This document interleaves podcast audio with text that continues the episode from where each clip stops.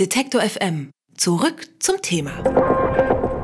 Deutschland ist sicherer geworden. Das war die frohe Botschaft von Bundesinnenminister Horst Seehofer heute in Berlin.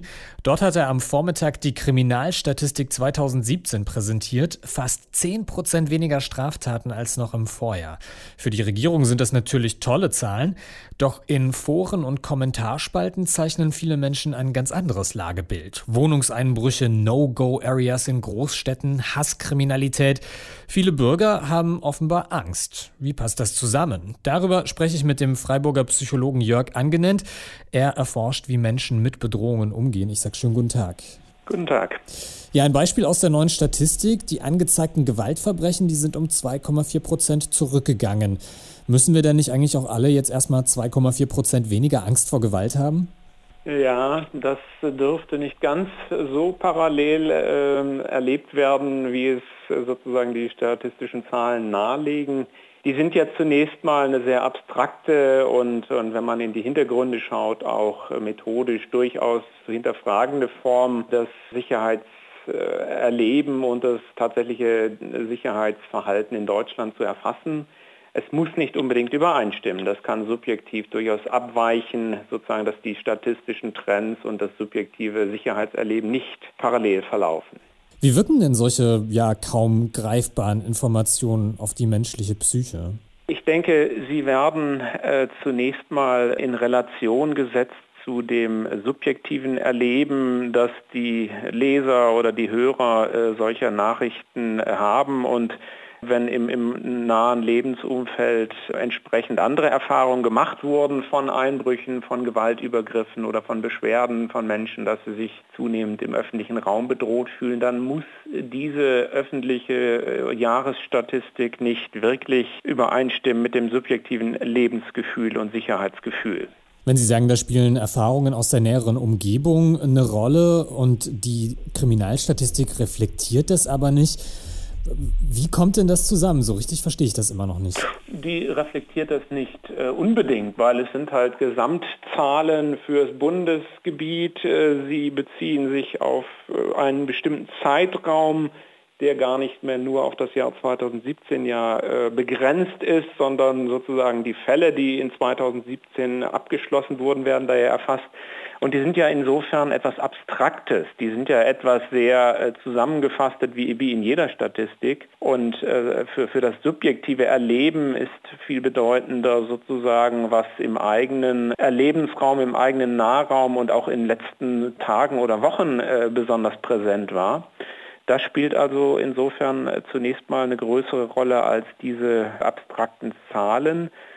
Und es ist natürlich auch abhängig, ob gerade in letzter Zeit auch bestimmte Themen von besonderer Bedrohung oder Gewalt in den Medien besonders präsent waren. Als Beispiel, wenn jetzt äh, diese Statistik für das gesamte Jahr 2017 äh, herausgegeben wird und, und es wird gesagt, ja, weniger äh, Gewaltkriminalität, weniger, zum Beispiel weniger Anschläge.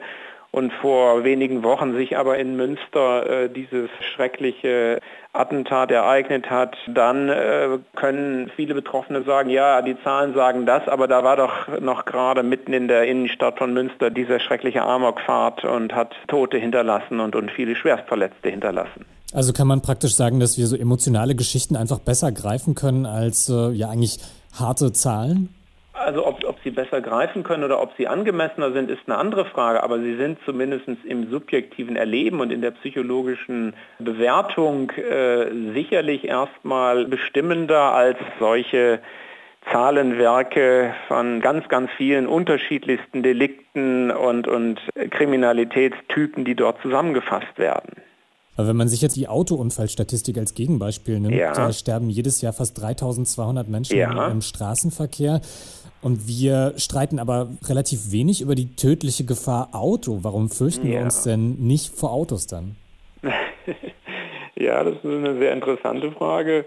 Hat natürlich was damit zu tun, also dass wir erstens uns in der Regel beim Autofahren selbst als ja relativ wenig verletzbar fühlen und glauben, durch umsichtiges und vorsichtiges Fahren, durch eine gute Ausstattung der Fahrzeuge letztendlich unsere ganz persönliche Sicherheit doch erhöhen zu können und, und das Risiko, äh, in einem Unfall verletzt zu werden oder gar getötet zu werden, auch, auch positiv beeinflussen können und reduzieren können.